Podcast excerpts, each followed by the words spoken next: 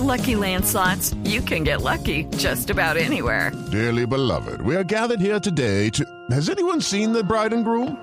Sorry, sorry, we're here. We were getting lucky in the limo and we lost track of time. No, Lucky Land Casino, with cash prizes that add up quicker than a guest registry. In that case, I pronounce you lucky. Play for free at LuckyLandSlots.com. Daily bonuses are waiting. No purchase necessary. Void where prohibited by law. 18 plus. Terms and conditions apply. See website for details.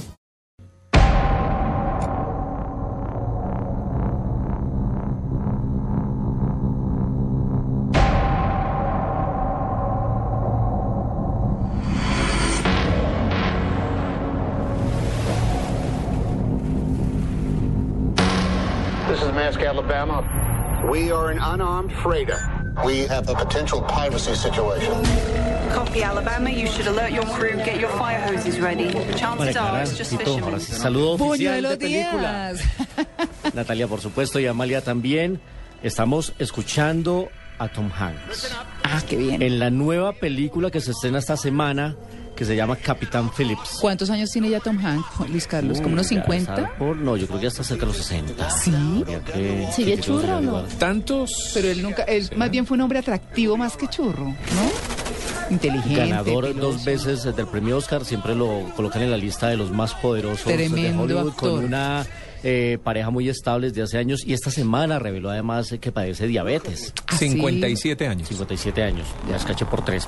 Pues aparece ahora en una película que se llama Capitán Phillips, que recrea los hechos reales del secuestro de un barco carguero de los Estados Unidos en el 2009 eh, por unos piratas somalíes. Ah, bueno, que eso es muy común Cuando allá. empezaron esos Sí. Cuando empezaron secuestros esos secuestros, horribles, claro. Pues fue este justamente el Myers Alabama, el primero de los barcos secuestrados en más de 200 años y el capitán era el, el capitán Richard Phillips, ese papel es el que hace Tom Hanks. La película la dirige con una maestría soberbia el señor Peter Greengrass. Él hizo las eh, dos últimas versiones de la trilogía de Bourne con Matt Damon y también hizo una película muy buena que se llama Vuelo 93 Ah, sí. que hablaba del secuestro del avión de en el 911 eh, no el que se estrelló no los que se estrellaron contra las torres sino el que se cayó en Pensilvania Eh, sí. se cayó entre comillas Sí. Eh, y hacía una muy buena recreación al interior del- de la tensión de lo que se vivió se pudo haber vivido en este secuestro aéreo pues aquí es un secuestro marítimo y hace muy buena interpretación Tom Hanks muchos están hablando de que podría darle su tercer Oscar a Tom Hanks Pero ¿sabe ¿Será? quién más que Tom Hanks es impresionante en esa película?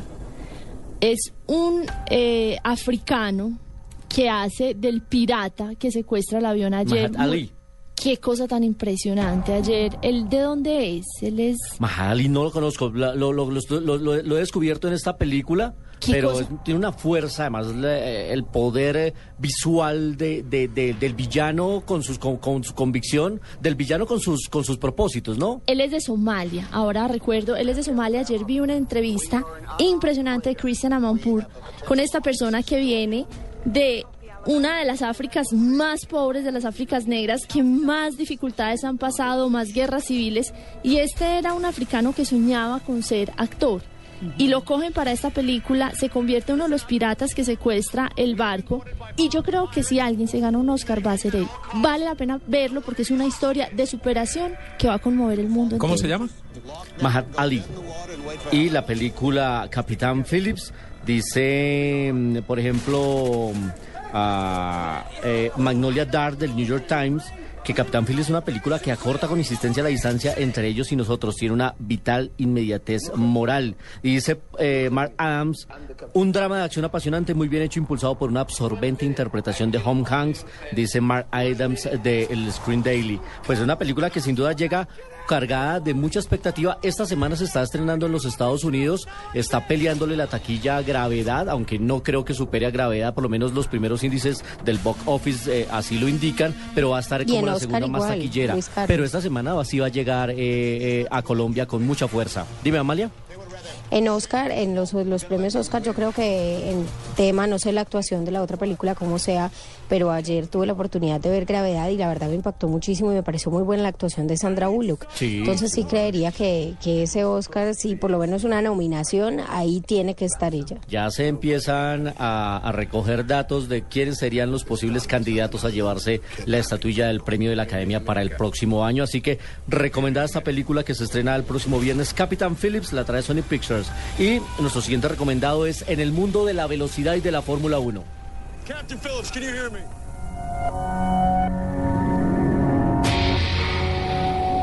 There's a lie that all drivers tell themselves. Se llama en Colombia esta película Pasión y Gloria, Rush, y está ambientada en el mundo de la velocidad de la Fórmula 1, eh, especialmente en un duelo muy importante que tuvo un piloto británico que es James Hunt y el famoso Nicky Lauda, por allá en 1976, que terminó en un trágico accidente. En un Niki Lauda que él claro. quemó casi el 90% de su cuerpo. Esta película tiene mucho de esa eh, rivalidad expresada en la pista y por fuera de ella. El director es Ron Howard. El que ha hecho las versiones de los libros de Dan Brown y muchas otras películas como Una mente brillante y demás. Y los actores son Chris Hemsworth, que lo conocemos por su papel de Thor, y un actor que es de una versatilidad que se llama Daniel Brühl, que tiene origen español, alemán, francés, lo hemos visto en películas en Estados Unidos, en cine independiente, es muy bueno. Su mejor película para mí es una que se llama... eh, ay, se me olvidó. Eh, eh, es, la- es una película alemana que habla de cómo él le ocultó a su madre que Alemania ya Ah, no esa era película es comunista. hermosa.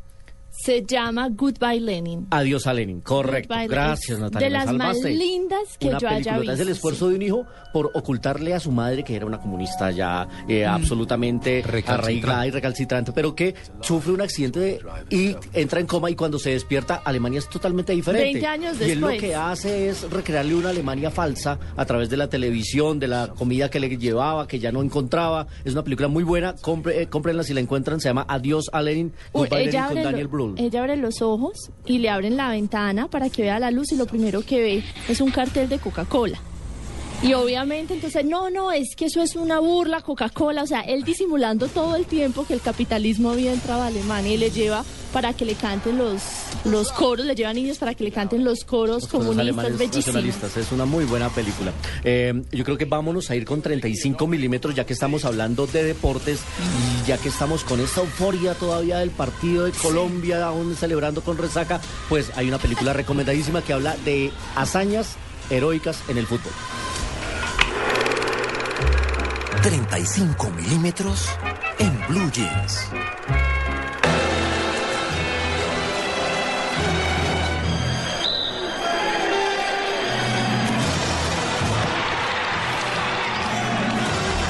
Pues esta película, aunque es del 2003, nos hace viajar hasta 1954.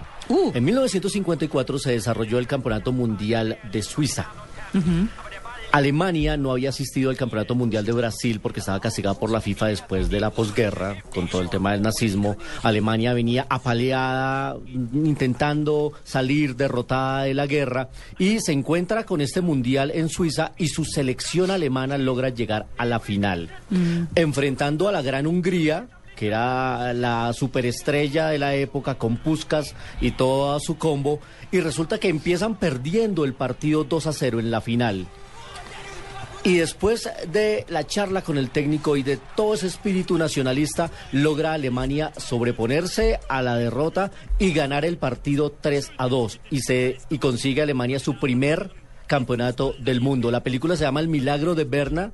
De 19 del 2003, corrijo, ambientada en ese Mundial de 1954, pero es una película maravillosa que recrea de muy buena manera históricamente esa hazaña alemana de cómo consiguieron y cómo ese título mundial sirvió para que Alemania iniciara su proceso de reconstitución y eh, reconstrucción El social, económica, el milagro ale- alemán que empezó en un partido de fútbol en esa final contra Hungría que llevaba más de 80 partidos sin perder. Muy buena y que le, película. que El le milagro de gustaría a uno que, que, mejor dicho, me hubiera gustado ver la charla que le dio Peckerman a sus muchachos en el partido, en este último partido, Claro. cuando iban perdiendo 3-0.